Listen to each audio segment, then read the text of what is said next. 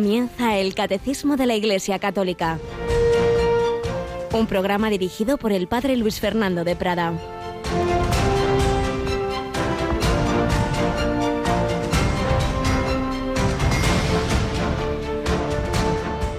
Hermanos, las obras de la carne son conocidas. Fornicación, impureza, libertinaje, idolatría, hechicería, enemistades, discordia, envidia, cólera, ambiciones, divisiones, disensiones, rivalidades, borracheras, orgías y cosas por el estilo. Y os prevengo, como ya os previne, que quienes hacen estas cosas no heredarán el reino de Dios. En cambio, el fruto del Espíritu es amor, alegría, paz, paciencia, afabilidad, bondad, lealtad, modestia, dominio de sí. Si vivimos por el Espíritu, marchemos tras el Espíritu. Alabado San Jesús, María y José, muy buenos días, muy querida familia de Radio María, ya casi en la mitad de octubre, 14 de octubre, San Calisto, que era un esclavo romano, fue liberado, pero sobre todo fue liberado del pecado por el bautismo, fue hecho cristiano y llegó a ser papa, de esclavo a obispo de Roma y mártir. Las famosísimas catacumbas que cualquier visita semi completa a Roma siempre se visita, tienen ese su nombre porque él, diseñó ese cementerio cristiano y allí está enterrado y, y, tantos mártires, varios de ellos papas, por celebrar la Eucaristía cuando ello estaba prohibido. Bueno, pues hemos leído un fragmento de la primera lectura de la misa de hoy, que es de la carta de San Pablo a los Gálatas. Y claro, ya les avisaba a los cristianos que no puede ser decir, sí, sí, yo soy cristiano, pero luego vivo como todo el mundo, como los paganos. Si estás en Cristo, si Cristo ha tomado posesión de tu corazón, si te mueve el Espíritu con mayúsculas, es decir, el Espíritu Santo, se nota en que entonces tienes alegría, paz, afabilidad, los frutos del Espíritu Santo. Cuando uno tiene eso, ya no necesita ir buscando compensaciones a su tristeza, a su vacío, a su angustia, pero cuando no lo tiene, se cae en lo anterior. Todas esas obras de la carne, esas que no es simplemente lo corporal, cuando San Pablo dice carne quiere decir en general pues el egoísmo, lo que son los pecados capitales, también pueden ser espirituales, como es la soberbia, las disensiones, divisiones, pero obviamente también fornicación, impureza, orgías, borracheras. Y se puede entender así. El hombre está hecho para la felicidad. No podemos vivir en la amargura, en la tristeza. Y si uno no tiene la felicidad de vivir en Dios, en Cristo, en el Espíritu Santo, pues algo tiene que buscarse por lo menos tener esas evasiones, por lo menos ya que no hay felicidad, busquemos placer, ya que no hay amor, busquemos sexo, si es normal.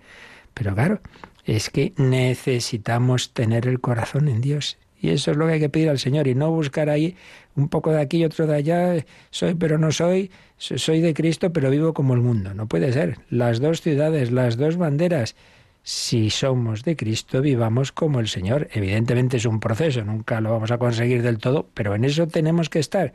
Si vivimos por el Espíritu, marchemos tras el Espíritu. Pues un buen mensaje para hoy que pedimos al Señor, que pedimos a la Virgen en este mes de octubre, mes del Rosario, que pedimos a San Calisto y todos los santos. Bueno, Mónica, buenos días, ¿qué tal estamos? Muy buenos días, padre, pues muy contentos con lo conseguido en la maratón no tanto, que también evidentemente de poder ayudar a nuestros hermanos por la parte económica, sino por lo que se ha visto detrás, por tantísimos y tantísimos gestos de amor, testimonios, cosas preciosas, pues justo obras del Espíritu Santo de personas que nos han dicho, mire, yo ya estoy, estoy en paro, estoy que no llego a fin de mes, pero, pero esta maratón no se quedan en Tanzania, no se quedan en Portugal sin Radio María porque yo no pongo al menos mi eurito. Ha sido precioso, ¿verdad? Desde luego que ha sido pues cada vez que pedimos testimonios que nos expliquen, nos cuenten los oyentes qué hace Radio María en su vida, eh, pues aparte de, en este caso, ese donativo, nos llegaban testimonios tremendos. Tremendos, sí. Y bueno, ante todo, por si alguien no lo oyó ayer, estas horas decíamos que aún faltaba acabar de completar lo que pedíamos para el proyecto de Portugal y durante la mañana se completó, incluso sobre el sobrepaso, lo cual no hay ningún problema porque una cosa es que al menos queríamos aportar 200.000 euros a Portugal, al menos, pero eso no quiere decir que el proyecto sea más, lo que se necesita. Por tanto, los personajes están llamando y diciendo, ay, yo es que no he podido dar a tiempo el donativo. No se preocupen que lo pueden dar tranquilamente porque en principio lo presupuestado para arrancar en Portugal es millón cien mil, de los cuales 500.000 los aporta Italia. Nosotros queríamos aportar 200.000, pero si en vez de 200.000 son 230.000, pues estupendamente, claro, porque todavía queda mucho. Pero lo que está claro es que ha habido muchísimos pequeños y medianos donativos. Ha habido años de algún grandísimo donante de 50.000 euros, de, de, alguna herencia muy gorda de más de 100.000. Este año no. Pero en cambio ha habido muchísimos donantes, mucha gente buena que a pesar de la crisis ha hecho ese esfuerzo. Y eso es pues lo que el Señor más ve, ese corazón, ¿verdad?, de tanta gente buena. Y como bien dices, también hemos recibido muchos testimonios. Y acaba de llegar uno eh, de, de, bueno, pues que el Señor, por supuesto, eh, sabe cómo hace las cosas y nosotros no, no, vamos a jugar el detalle concreto, pero sí los frutos de, de, cómo Dios ciertamente actúa a través de esta radio. Y por eso extender Radio María, pues no es extender una radio, es simplemente mm, tener un instrumento que el Señor del, se sirve de él eh, en España y en el mundo entero para llevar su buena noticia y los toques del Espíritu Santo. Si quieres, léenos este último que nos ha llegado. Nos dice, buenas tardes, me siento en la obligación de transmitir mi experiencia en el primer momento después de que mi madre falleciera el día 9 de septiembre. Estaba con Alzheimer, 16 años, y los dos últimos en residencia junto con mi padre. Él falleció por COVID y no me pude despedir de él. Mi madre empeoró y no me dejaban pasar al centro para estar con ella, pero insistí para que la mandaran al hospital y sí, al final, 16 días hospitalizada y yo con ella. Empecé a escuchar Radio María como mi padre hacía. Nada más encenderla, estaba la entrevista a Tamara Falcó, quien me hizo remover y empecé a rezar el rosario a diario, hasta, hasta dos veces al día, pidiendo incesantemente que en el momento de su partida la Virgen le mostrara el rostro de Dios a mi madre. Y he de decir que así fue. Un momento inolvidable. Cómo a mi madre le cambió el rostro por cinco segundos, donde sus ojos grandes, eh, perdón, sus ojos se pusieron grandes y acuosos. Su rostro ensanchó su boca, ligeramente sonrió y apretó mi mano. Y dije, está viendo a Dios. Así sucedió. Mi hermano también lo presenció. Pues damos gracias al Señor de tantas personas que nos están contando, de familiares que han pasado esas etapas finales de su vida, los últimos años o esos últimos días, esos últimos minutos, acompañados de Radio María. Y bueno, y de saber que en efecto, que esto, bueno, cada uno ya juzgará como quiera esta experiencia concreta, pero es así. Santa Teresita, que tuvo una agonía terrible tanto en el cuerpo como en el alma, los últimos segundos de su vida, todas las hermanas de la comunidad vieron cómo se le iluminaba el rostro, cómo se le quedaba fija la mirada, sin ninguna duda estaba viendo a ese Jesús por el que moría. Sí, no estamos llamados a la nada, estamos llamados a la vida eterna, pero tenemos que coger ya el camino, no arriesgarnos y bueno, a ver si al final, no, no, coge ya el camino, que el Señor te quiere hacer feliz aquí. Las obras del Espíritu Santo, amor, alegría y paz. Extendamos este mensaje, claro que sí. Vivir en la alegría, precisamente a la noche. Recuerdo que los miércoles, el hombre de Dios, estamos acabando ya todo un ciclo sobre tristeza, depresión, acedia, alegría y esperanza. Pues para eso estamos llamados y se lo pedimos al Señor también por mediación de Santa Teresa. Mañana es su fiesta. Hemos estado celebrando, rezando la novena y tenemos el último día a las doce y pico lo rezamos, ¿verdad, Mónica? Sí, después del Ángelus y la hora intermedia es cuando hacemos el ejercicio de esta novena. Pues Santa Teresa de Jesús, que es patrona secundaria de España. La primera y principal, obviamente, es la Inmaculada, y luego Santiago Apóstol y Santa Teresa. Desde luego, por falta de patronos no será.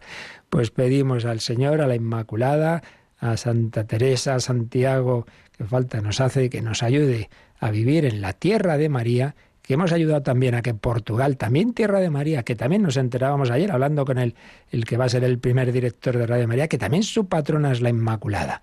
Y ayer, en el aniversario de la última aparición de la Virgen de Fátima, cubristeis con vuestro amor, con vuestros donativos, esa, esa, aportación para que Radio María empiece también en Portugal. Demos gracias a Dios, a la Virgen y a todos vosotros.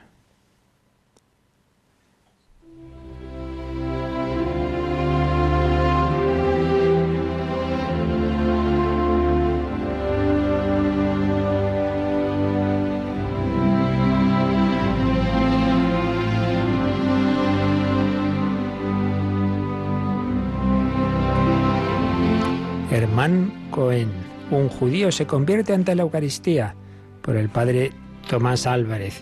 Estamos viendo cómo el padre Tomás Álvarez nos resumía la conversión de este joven alemán, niño prodigio, un gran músico, que por hacer un favor a un amigo y dirigir un coro en una iglesia católica donde él no quería entrar, pero precisamente pues empezó ahí a tener experiencias interiores unas iluminaciones y una, unos sentimientos que no podía controlar de, emoción ante la bendición que daba el sacerdote con el Santísimo.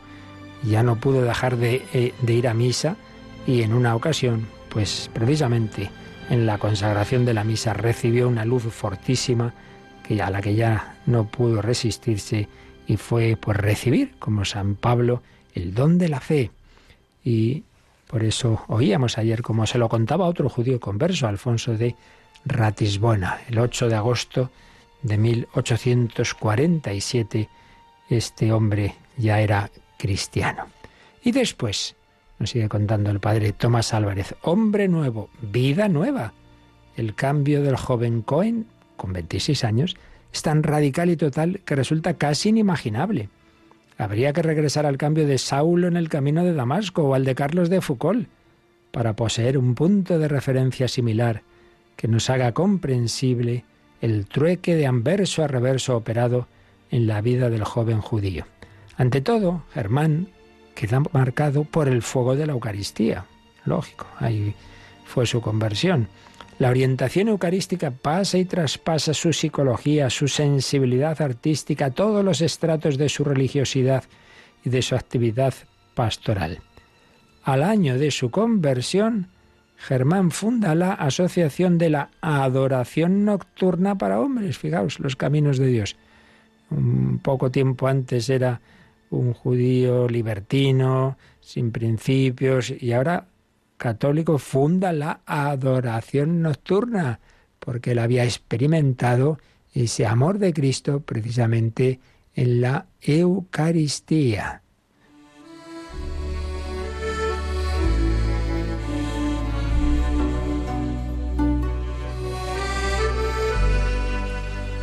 Adoración nocturna que estrena en París, en la iglesia de las Carmelitas y para esta obra conquista a su antiguo profesor de lengua castellana, un diplomático español, el señor Asmaras, también al conde de las cuevas, ya un grupo de caballeros de París.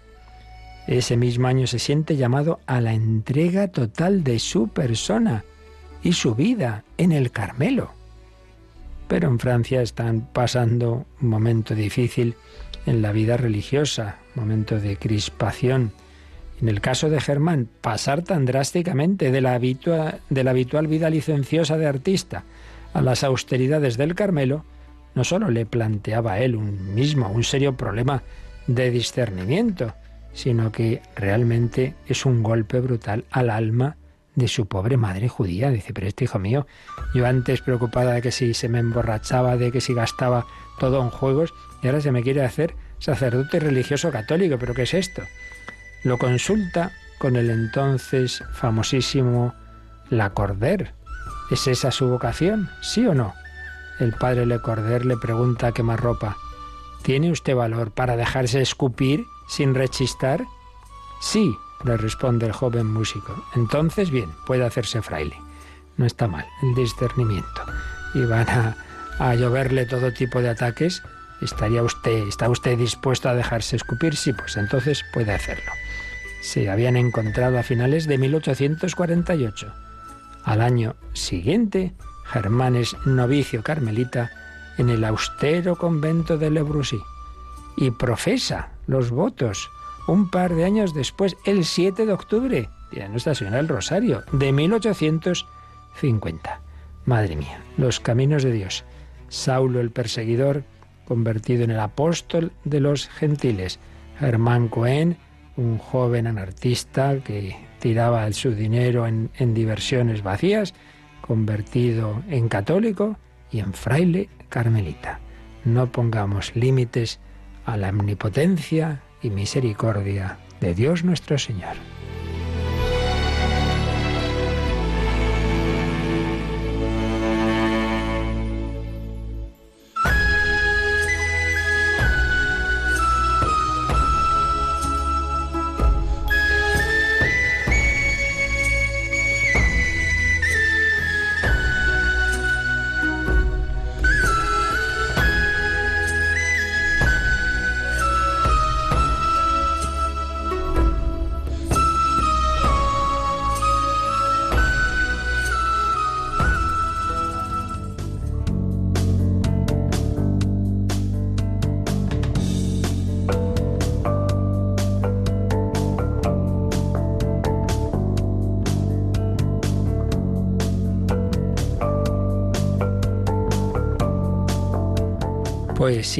Jesucristo que con una mirada hizo que Mateo dejara ese su trabajo de cobrar impuestos de los que se quedaba su partecita y fuera el apóstol San Mateo, pues también ha sacado a tantas personas a lo largo de la historia de sus caminos cerrados, vacíos o incluso de persecución, como a Saulo, y los ha traído a su compañía en la iglesia.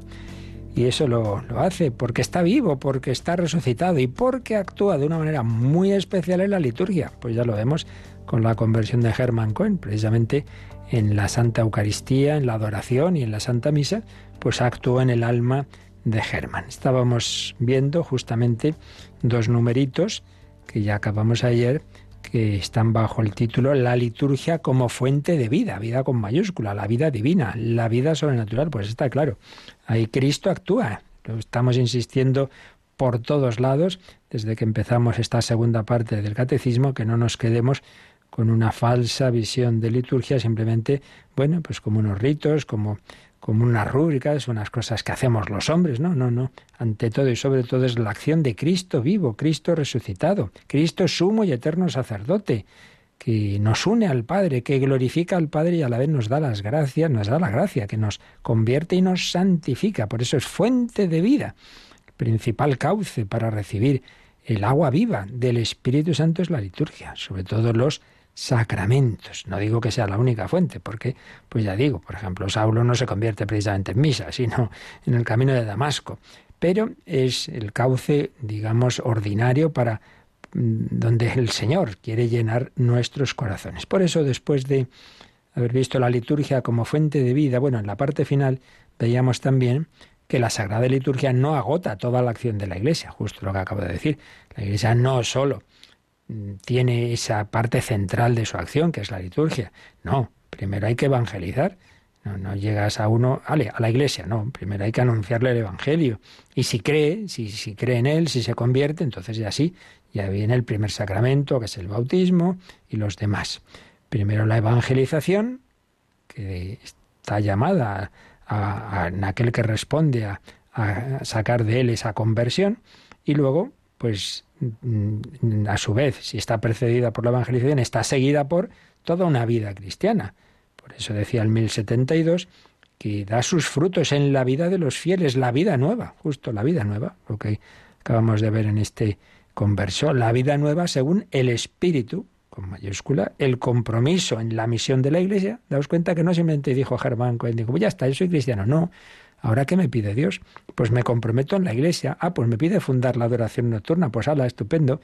Compromiso en la misión de la iglesia y servicio de su unidad. Y veíamos también que la liturgia no, no solamente es que no agote la acción de la iglesia en el sentido de que están estas otras tareas de evangelización, etcétera, sino también en el sentido de que lo que ya es la vida interior tampoco es todo liturgia. Hay también una dimensión personal, íntima, de oración de cada uno, no ya en un marco litúrgico que tiene mm, unas dimensiones objetivas porque viene del Señor y que regula la Iglesia. No, aparte de eso, está tu oración personalísima que, que, el Señor pues a cada uno le puede llevar por un camino y por eso ya es un tema más de discernimiento individual, donde es bueno siempre, sobre todo al principio, pues que nos ayude un maestro, un acompañante o director espiritual. Por eso eh, veíamos ayer, poníamos el ejemplo de la compenetración entre la liturgia y un tipo de ejercicio piadoso que no es litúrgico, pero sí que está muy recomendado en la historia de la Iglesia, que es el Santo Rosario. Y ahí resumía yo ayer un poco, pues varias de las indicaciones que sobre el Rosario que expuse con mucha más calma en siete programas de vida en Cristo y que tenéis en esa página web el santorosario.es eh, pues toda esa historia del rosario, eh, toda la, doctrina tan estupenda que sobre él nos han dado los papas, bueno, lo resumíamos en, esos programas que os digo, y que particularmente está, tenemos ese documento que, que es el más completo de doctrina y espiritualidad sobre el rosario, que fue la carta apostólica Rosarium Virginis Mariae, que el Papa San Juan Pablo II, tan amante de la Virgen y del Rosario, pues nos dedicó, nos regaló, pues al iniciar un año del Rosario, un año del Rosario, ese documento completísimo que vale la pena leer y releer, o si queréis escuchar lo esencial suyo, como lo resumió un servidor en esos programas. Veíamos qué es lo esencial del rosario y luego lo que ya hay muchas cosas que, bueno, en unos sitios se hacen de una forma, en otros de otra, todo eso un poquito lo, lo resumía yo ayer. Pues precisamente el siguiente número del catecismo va a, hablar un poquito más de, de, cómo hay una relación entre liturgia, claro está, y en general la oración, obviamente. Vamos a leer ese número 1073. La liturgia es también participación en la oración de Cristo, dirigida al Padre en el Espíritu Santo. En ella, toda oración cristiana encuentra su fuente y su término. Por la liturgia, el hombre interior es enraizado y fundado en el gran amor con que el Padre nos amó, en su Hijo amado. Es la misma maravilla de Dios que es vivida e interiorizada por toda oración, en todo tiempo, en el Espíritu. Bueno, pues como veis es un párrafo denso que tiene algunas citas que están entre paréntesis, por eso Mónica no las ha leído, pero ahora nosotros vamos a verlas, referencias que pone aquí el catecismo, y luego también nos sugiere que leamos un número que es precisamente el del inicio de la cuarta parte del catecismo, porque como hemos repetido tantísimas veces, la vida cristiana tiene esos cuatro pilares fundamentales, son lo, que creemos, nuestra fe resumida en los credos, eso que creemos lo celebramos en la liturgia, que es lo que estamos viendo ahora, segunda parte. Tercera parte, eso es para llevarlo a la vida, también lo acabamos de indicar, como la liturgia tiene que plasmarse en toda la vida ordinaria, pero todo ello siempre en una relación personal, personal con el Señor, con la Santísima Trinidad, con la Virgen, y eso es la oración, y esa es la cuarta parte. Y precisamente Aquí el catecismo nos dice, podéis leer el número 2558, que es el primero, el número introductorio a la cuarta parte del catecismo. Así que antes de nada vamos a leer este número porque nos ayuda a situarnos en, en ese contexto global de la vida cristiana. Este es el misterio de la fe. La Iglesia lo profesa en el símbolo de los apóstoles, primera parte, y lo celebra en la liturgia sacramental, Segunda parte, para que la vida de los fieles se conforme con Cristo en el Espíritu Santo, para gloria de Dios Padre. Tercera parte. Por tanto, este misterio exige que los fieles crean en Él, lo celebren y vivan de Él en una relación viva y personal con Dios, vivo y verdadero. Esta relación es la oración. Este es un párrafo realmente precioso y donde tenemos al, empezar la última parte del catecismo, pues una síntesis de lo que realmente es la vida cristiana. Si queréis eso, una síntesis de, de todas las dimensiones que debe tener nuestra vida, pues releer este, este número. Ante todo, démonos cuenta de que todo está en torno al misterio, misterio con mayúscula. Esto ya lo explicamos al empezar esta segunda parte y volveremos a ello. Misterio no se refiere simplemente a una cosa misteriosa y una novela de misterio de Agatha Christie. No, no, no, no, no. En términos cristianos, misterio es en definitiva es Dios es el Dios vivo, es el Dios trino, Padre, Hijo y Espíritu Santo, que no podríamos llegar con la mera razón. Con la razón sí llegamos a que existe un Dios, Dios eterno, Dios creador, pero no llegamos a ese Dios trino. Pues bien, el misterio de Dios que se nos comunica, porque Dios nos ha creado no simplemente para que estemos aquí tomando el sol, sino para que nos unamos a Él. ¿Cómo? Pues porque nos, se nos da, se nos da en Cristo. El Padre tanto nos amó que nos ha enviado a su único Hijo y el Espíritu Santo. El Espíritu Santo nos une a Cristo y en Cristo y el Espíritu Santo nos unimos al Padre en la Santísima Trinidad. Ese es el misterio, el misterio con mayúsculas. Pues bien, nos ha dicho este número que ese misterio lo profesamos, dice, en el símbolo, ya en el primer símbolo más conocido, el símbolo de los apóstoles, eh, pues ahí profesamos ese misterio y de hecho pues los credos están articulados en torno a las tres divinas personas. Creo en Dios Padre Todopoderoso, Creador del cielo y de la tierra, creo en Jesucristo, la obra redentora, creo en el Espíritu Santo, la obra santificadora en la Iglesia que culminará en la vida eterna. La Iglesia lo profesa en el símbolo de los apóstoles, primera parte, lo celebra en la liturgia sacramental, segunda parte en la que estamos. ¿Pero para qué? Pues para que la vida de los fieles se conforme con Cristo en el Espíritu Santo para gloria de Dios Padre, tercera parte. Esa es la prueba de que en serio estamos uniéndonos a Dios, que se vaya notando que mi vida cambia, como cambió la de Saulo, cambió la de Germán Cohen. Bueno, quizá no de una manera tan radical, porque, porque ellos venían de la nada, claro. Pero todos estamos llamados a ser cada vez más transformados por el Espíritu Santo. Pero, cuarta parte, este misterio, este misterio que es en definitiva el Dios Trino, exige que los fieles crean en Él, ahí se empieza la fe, lo celebren, liturgia, y vivan de Él en una relación viva y personal con el Dios vivo y verdadero. Esa es la cuarta parte, que empieza en ese número 2558. Y esa relación viva, viviente, personal con Dios vivo y verdadero, esa relación es la oración. ¿Qué es la oración? Mi relación personal con personas. Claro, Dios es Padre, pues yo tengo una relación personal con mi Padre, Abba, papá, con mi papá, con Dios.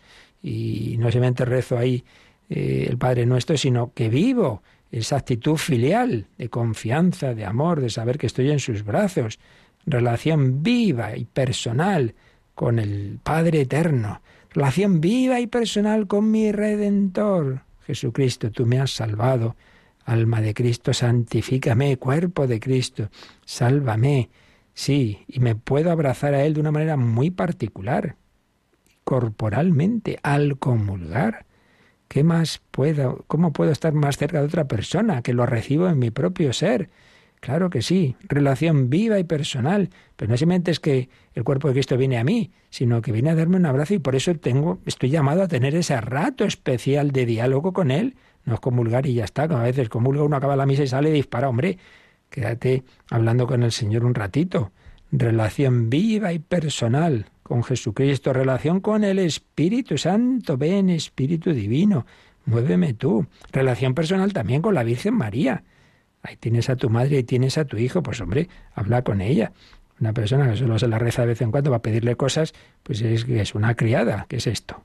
No, hombre, relación con tu madre. Esta relación es la oración. Bien, pues esto es lo que nos dice ese primer número de la cuarta parte del catecismo, que nos ha sugerido el 1073 que miráramos ahora que estamos viendo la liturgia, porque nos ha dicho este número que la liturgia, una de las dimensiones que tiene es que es participación en la oración de Cristo, dirigida al Padre en el Espíritu Santo, porque no lo olvidemos, ya en, en la eternidad hay un diálogo de amor interpersonal porque nuestro Dios es uno, pero no solitario. Decía, me parece que era San Justino. No es solitario. Dios eternamente es diálogo. Y por eso hay una oración primordial, digámoslo así, eterna, que es ese diálogo entre las divinas personas. Y cuando el Hijo de Dios se hace hombre, como hombre, habla con el Padre y por eso nos cuenta el Evangelio, nos habla de oraciones de Jesús y nos dice que se levantó muy temprano de noche y los apóstoles decían, pero, pero ¿dónde está el Señor? Y lo encontraban que estaba por ahí, hablando en silencio con el Padre, o cuando se sube a aquel monte la noche antes de elegir a los apóstoles, o cuando después de la multiplicación de los panes dice, venga, iros en barca que ya iré yo, y se queda ahí orando. Sí, esa humanidad del Hijo de Dios, también como hombre, Jesús habla con el Padre, te doy gracias, Padre, porque has ocultado estas cosas a los sabios, entendidos, etcétera. Tenemos diversas oraciones, o cuando va a resucitar a Lázaro, también hace una oración al Padre, Padre, yo sé que tú siempre me escuchas, pero, pero te lo pido para que todos crean. Sí, la oración de Cristo al Padre en el Espíritu Santo esa oración que, de acción de gracias que he mencionado antes, te doy gracias Padre porque has ocultado estas cosas, San Lucas dice que se llenó de alegría en el Espíritu Santo. Y es que la humanidad de Cristo, Cristo como hombre, su alma, está también poseída por el Espíritu Santo. No simplemente es que como ya es el Hijo de Dios, sí, sí, es el Hijo de Dios, su persona, su yo, pero eso no quita que su humanidad recibe el Espíritu Santo. Ya evidentemente desde su concepción, en el bautismo hay una comunicación nueva y especial del Espíritu Santo, como han destacado todos los santos padres. Y luego, como hombre, como hombre, desde el cielo, una vez ascendido a la derecha del Padre, nos da el Espíritu Santo. Hoy día el Espíritu Santo nos viene de ese corazón de Cristo, de esa humanidad de Cristo. Y entonces, esa oración que tiene eternamente como Hijo de Dios y desde la encarnación como Hijo de Dios hecho hombre, esa oración de Cristo, ese diálogo de Cristo al Padre en el Espíritu Santo, en ella podemos y debemos participar porque hemos recibido ese mismo Espíritu Santo que nos incorpora a Cristo. Entonces, la verdadera oración cristiana no soy yo que hago lo que a mí me parece, sino que dejo que el Espíritu ore en mí y con las mismas palabras que nos enseñó Jesús, con esas actitudes, Padre nuestro que estás en el cielo, yo quiero tu gloria, santificado sea tu nombre, que venga de tu reino, hágase tu voluntad. La oración cristiana participa de la oración de Cristo. Claro que sí. Y esa mm, oración de Cristo, ese diálogo de Cristo, obviamente de una manera muy especial está presente en la liturgia. ¿Qué es la misa? Pues ¿qué es la misa? Pues que Cristo está hablando al Padre, lo está glorificando, le está pidiendo, está intercediendo y nosotros nos unimos a esa oración de Cristo. Por tanto, obviamente oración y liturgia están totalmente unidas y por eso también Hablábamos ayer de que no hay que contraponer la oración personal y la liturgia, por ejemplo, por bajar en detalle concreto, ¿no? Que también mencionábamos. Hombre, toda cosa importante hay que prepararla un poco. No conviene llegar a misa justo el momento en que empieza o tarde. Hombre, vete unos minutos antes, haz un poco de oración, piensa lo que va a ocurrir ahí, piensa que estás ante el Señor, pide que te ayude a vivirlo, pídeselo a la Virgen María. Y lo mismo, podéis ir en paz, ya estoy en la puerta, hombre, espera un poquito, da gracias de eso que has celebrado y sobre todo pues esa acción de gracias si has comulgado. Oración y liturgia son fundamentales. El Señor nos llama a estar muy cerca de Él, no solo en ese momento de la muerte, que entonces ya, como no hay otra, venga, voy a rezar, no, no, toda nuestra vida, que sea en unión con el Señor, cerca de ti, Señor, cerca de ti, más cerca, imposible que en el momento de la comunión, pero que toda nuestra vida la vivamos en ese diálogo de amor con el Señor.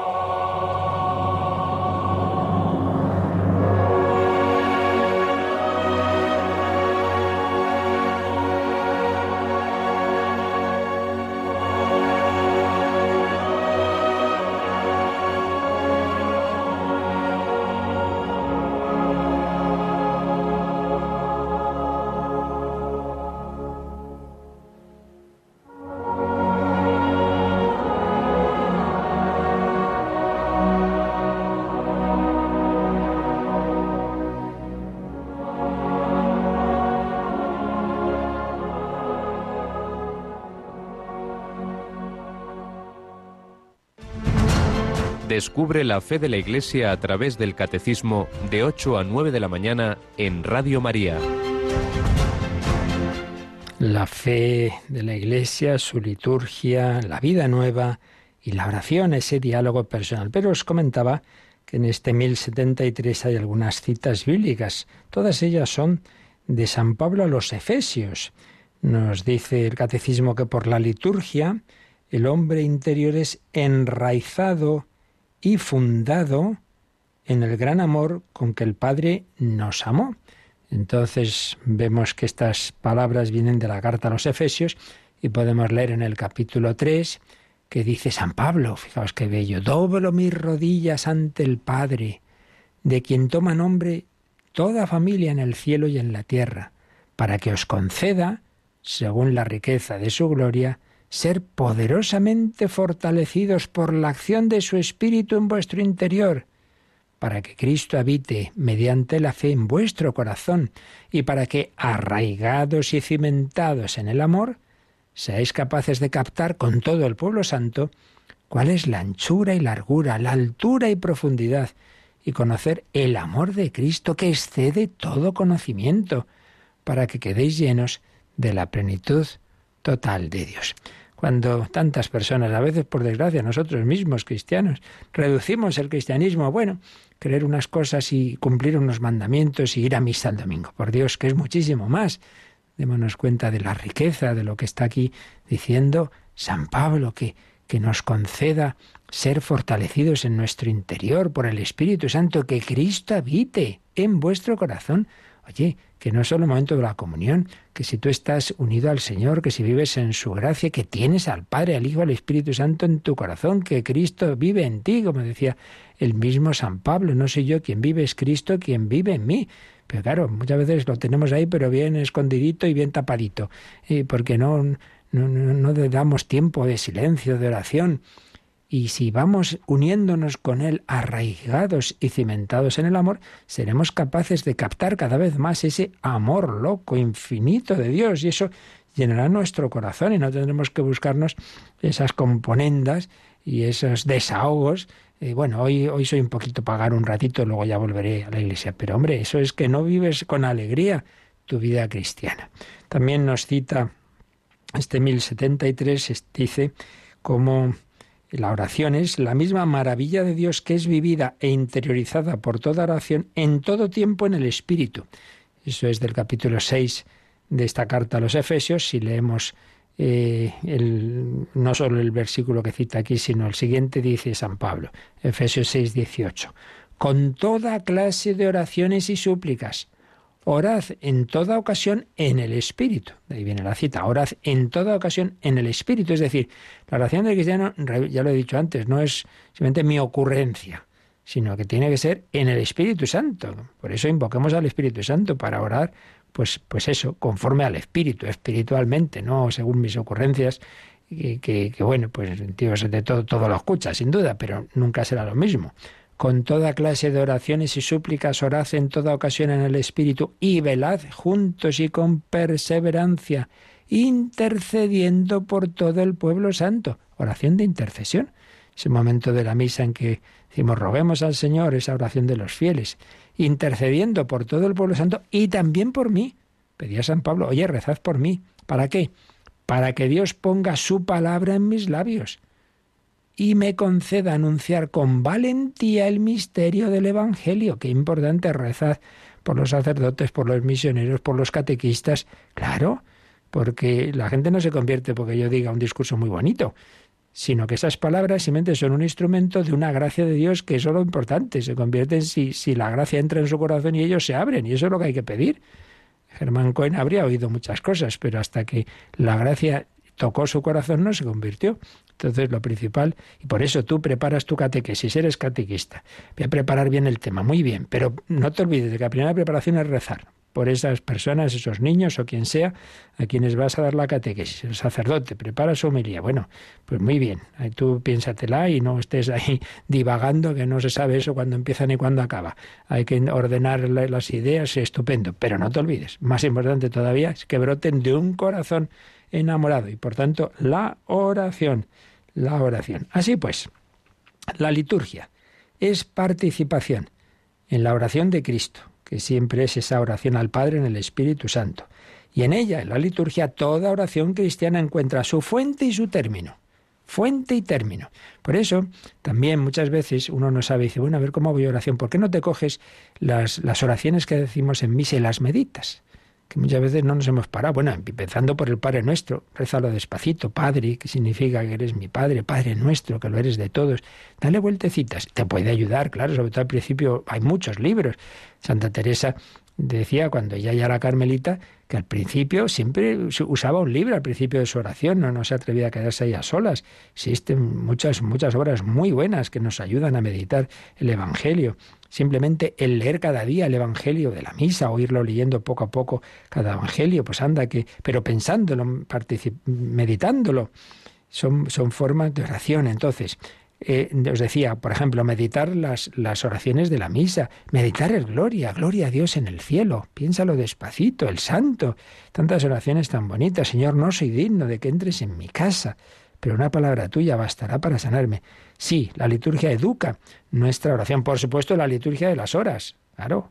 Muchas personas en el mundo están descubriendo la liturgia de las horas que nunca habían rezado gracias a Radio María, porque aquí la rezamos enterita, todas, todas las partes, desde laudes, hora intermedia, vísperas, oficio de lecturas completas, pues ayuda también mucho a, ir uniendo liturgia y oración personal, pues estas oraciones que son litúrgicas, que están marcadas por la Iglesia. Por tanto, fuente, fuente de la oración personal y término.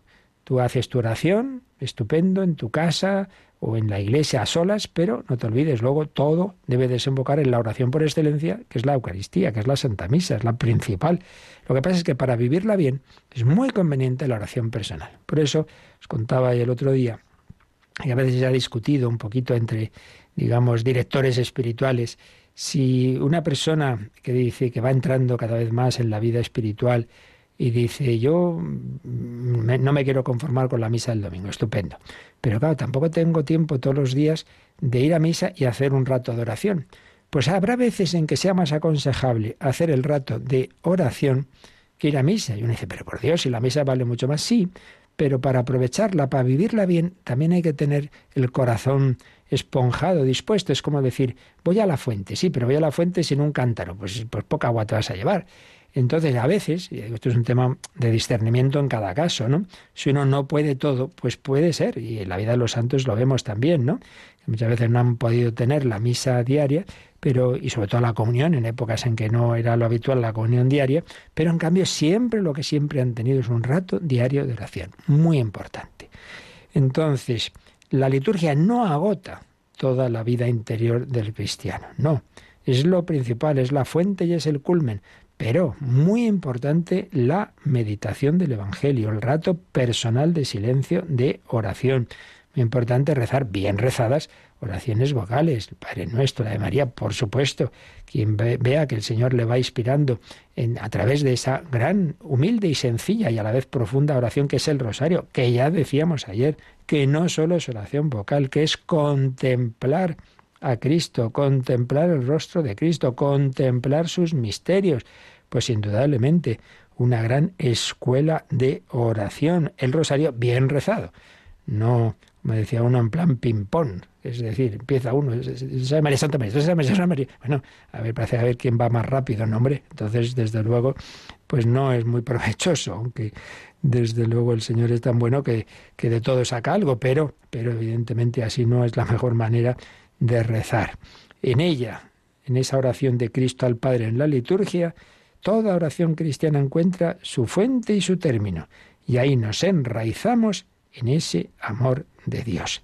Y es la maravilla de Dios. También, obviamente, meditar el Magnífica de María, que ella proclama las maravillas de Dios, proclama mi alma la grandeza del Señor, se alegra mi espíritu en Dios, mi Salvador. Esto también es muy importante. Muchas veces todos tendemos a mirarnos demasiado a nosotros mismos. Entonces, incluso en mi oración, me pongo a pensar, ay, cómo soy, ay, qué desastre. Hago el examen de conciencia, uy, uy, uy, uy. Bueno, vamos a ver, cuidado. Vale, sí, hay una parte que también hay que mirarse a uno mismo, hay que hacer examen, sí, sí, pero mucho más importante es mirar al Señor. ¿eh? Mismo examen de conciencia que tantísimo recomendaba San Ignacio, ojo, que tiene cinco puntos. Y el primero es dar gracias a Dios, que a veces ya empezamos directamente por mirarme a mí mismo. Tú haces examen del día, pero primero examina los regalos que Dios te ha dado hoy. Para empezar, te ha dado la vida, ¿vale? Que te ha mantenido durante el día y te ha dado la fe y te has podido estar con Él y personas que te has encontrado y regalos que has tenido, a veces agradables y a veces desagradables, porque Dios se sirve de todo. Muchos casos de conversos son precisamente a través de un momento de cruz, de fracaso, de sufrimiento. Claro que sí, todo es gracia, todo es gracia. Por cierto, esa expresión la dijo Santa Teresita cuando la enfermedad era ya tal que le dijeron que ya no podía comulgar. Y en vez de decir, ay, qué horror, qué desgracia, ya ni comulgar, dijo, todo es gracia. Es decir, para Dios todo, hasta algo como es no poder comulgar, pues puede ser ocasión de, de, de amor de Dios. Por eso, cuando a veces uno se desespera, ay Dios mío, pero ¿cómo haces esto? ¿Permites esto, lo otro? Mira, que Dios sabe más, que Dios sabe más y una enfermedad dolorosa y no digamos cuando es enfermedad mental, cuando ese padre tuyo, tantos casos cada vez más de Alzheimer u otras enfermedades, ¿no? A lo mejor ya ni te conoce, se enfada y qué dolor. Pues sí, eso ya lo sé yo muy bien.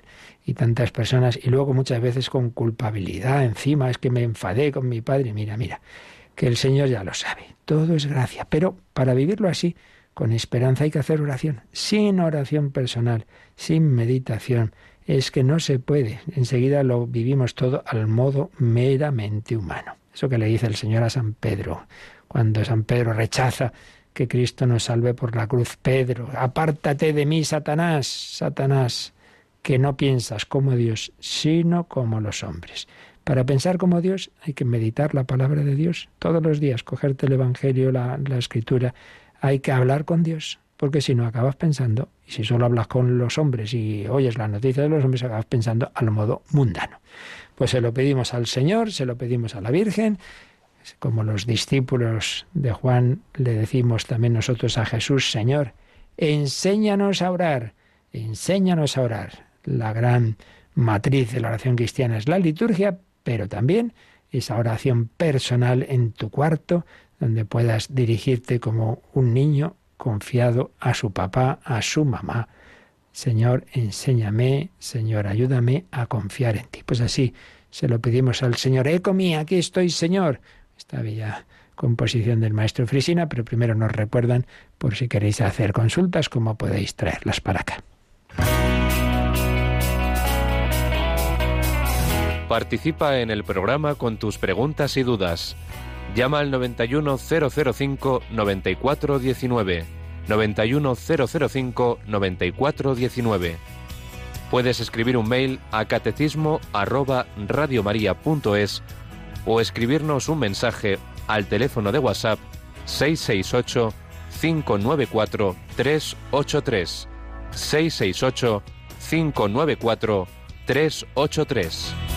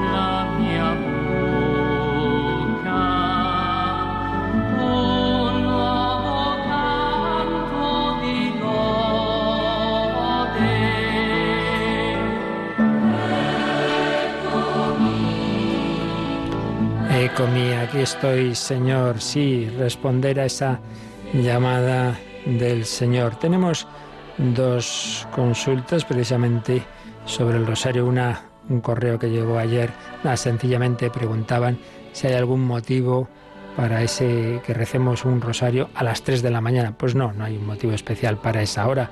Simplemente repartimos las cuatro partes, los cuatro veces en que rezamos el rosario, pues en cuatro momentos del día y hay una hora de oración en Radio María que es de 3 a 4, que la primera parte es el rosario y la segunda el oficio de lectura, si es así o es al revés, Mónica, ahora estoy dudándolo.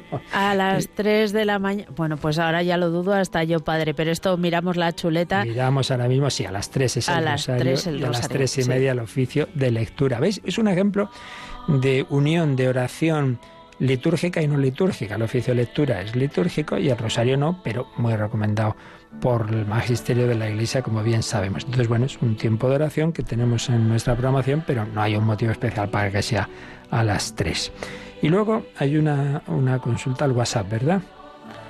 Sí, nos han escrito y nos preguntan por la invocación de Madre del Creador hacemos a la Santísima Virgen en la letanía del Rosario. Nos comenta esta oyente que le gustaría que le ayudáramos a entenderla. Muy bien, buena pregunta. Pues es lo mismo que habría que aplicar lo mismo a Madre de Dios, Santa María, Madre de Dios. Pero hombre, ¿cómo va a ser Madre de Dios una persona humana? Bien, esto en su momento lo explicamos cuando cuando vimos pues los dogmas de, sobre Jesucristo y sobre la Virgen, ¿no? A ver, evidentemente la naturaleza divina es eterna, eso está claro, que no la engendra la Virgen, Dios es Dios y, el, y Jesús como Dios, su naturaleza divina es eterna. ¿Qué se quiere decir con esto? Pongamos un ejemplo. Las personas humanas tenemos cuerpo y alma, pero no se dice fulanita es madre del alma de ese niño. No se dice eso, se dice madre de Juan. Madre de Juan. Ya se entiende que lo que le ha transmitido corporalmente eh, los genes es el cuerpo, que el alma la pone Dios. Eso ya se sabe. Dios quien crea el alma en cada concepción y es la madre del, digamos, le ha dado el cuerpo, pero hombre, es la madre de la persona, de ese sujeto, de ese niño que llamamos Juan. Bueno, pues la persona de, de ese Jesús que nace de María es la segunda persona de la Trinidad, que es Dios, que es Dios eterno. Entonces no se dice, María es madre del cuerpo de Jesús, hombre, no, es madre de Jesús, que es Dios que es el Hijo de Dios, que es la segunda persona. Por eso, Santa María, Madre de Dios. Se define en Éfeso que María es Madre de Dios porque Madre de la persona y la persona es divina. Ahora bien, esa persona divina, con el Padre y el Espíritu Santo, los tres unidos, porque la Santísima Trinidad siempre actúa unida, como es natural, porque son un solo Dios, han creado el mundo. Por tanto, esa persona divina de la que María es madre es creador con el Padre y el Espíritu Santo. Y por eso decimos Santa María, Madre de Dios, Santa María, Madre del Creador, Madre del Redentor, etcétera, etcétera, pero también Madre del Creador, porque como Dios, como persona divina, unido al Padre y al Espíritu Santo, ha creado el mundo. Todo ha sido creado por Él y para Él, dice San Pablo. Así que por ahí va, va la cosa. Y luego hay otra pregunta. Si no se puede participar en la Eucaristía, de la misma manera, la comunión espiritual no es aconsejada. A ver, ¿tú cómo entiendes la pregunta? Bueno, yo vincularía un poco a, eh, claro, si no se puede participar ni siquiera en, en, diferido por los medios de comunicación en la Eucaristía, eh, ¿qué sentido tendría hacer la comunión espiritual? Yo lo, lo entiendo por ese lado. Vale, pues la verdad es que sin estar muy seguros exactamente lo que quiere decir la pregunta, pero lo que está claro es que se puede hacer comunión espiritual en cualquier momento, incluso aunque uno no esté oyendo una misa. Porque la comunión espiritual es que tú te dirijas a ese Jesús que está en todos los sagrarios del mundo y le digas no solo yo ahora estoy, ojalá, claro, si uno está en gracia ya tiene eh, la presencia de la Trinidad en el alma, pero decirle no, no solo la presencia de la Trinidad, sino me gustaría unirme incluso a tu cuerpo, ese cuerpo presente en la Eucaristía. Tengo ese deseo de unirme a ti. Entonces, en el fondo eso es la comunión espiritual, ¿no?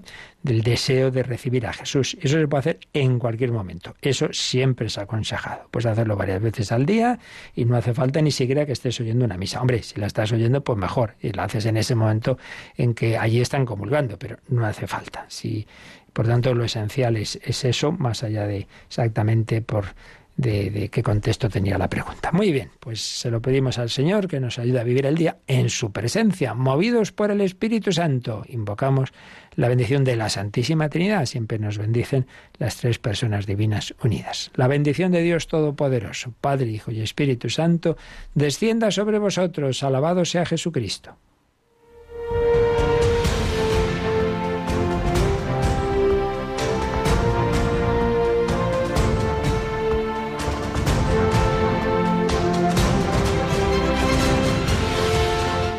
Han escuchado en Radio María el Catecismo de la Iglesia Católica. Un programa dirigido por el Padre Luis Fernando de Prada.